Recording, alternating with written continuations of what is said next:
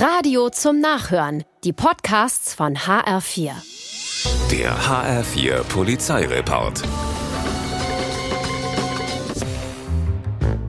Morgens halb zwölf in Zwingenberg. In Höhe der Walter-Möller-Straße ist ein Kanalarbeiter in rund 2,50 Metern Tiefe am Arbeiten, als er plötzlich nach oben schaut und einen Mann auf sich zufallen sieht. Der 55-Jährige reagiert blitzschnell und fängt den Fallenden auf. Unglaublich, beide kommen mit ein paar Schrammen davon. Der Gestürzte muss dann aber mit einer Seilwinde der Feuerwehr aus dem Loch gezogen werden, denn er hat schwer einen im Tee.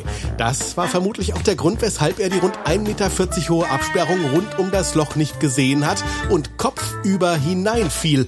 Nicht immer kommt eben alles Gute tatsächlich auch von oben.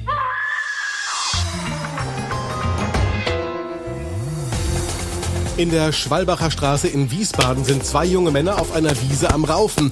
Ringer ähnlich gehen sie aufeinander los, als zufällig eine Streife der Polizei vorbeikommt. Die kann die beiden erst mit einer Ladung Pfefferspray trennen. Als die Augen ausgewaschen sind, wird klar, bei den beiden 16 und 18 Jahre alten Männern handelt es sich um dicke Freunde, die auf ihre Art und Weise einen Streit klären wollten. Kann ja niemand wissen. Die Polizei fährt weiter, gibt aber noch den Tipp, die nächste freundschaftliche Prügelei vielleicht nicht unbedingt in der Öffentlichkeit auszutragen.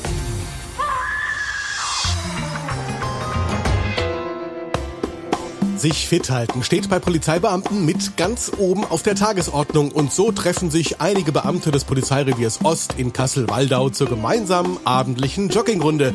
Zur selben Zeit ist ein junger Mofa-Fahrer ohne Kennzeichen auf dem Fußweg entlang des Walebachs unterwegs.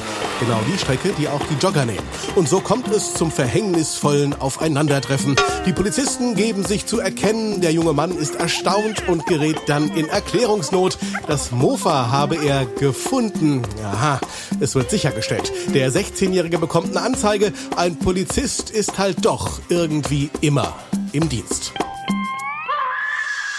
Der HR4 Polizeireport mit Sascha Lapp. Auch als Podcast und auf hr4.de.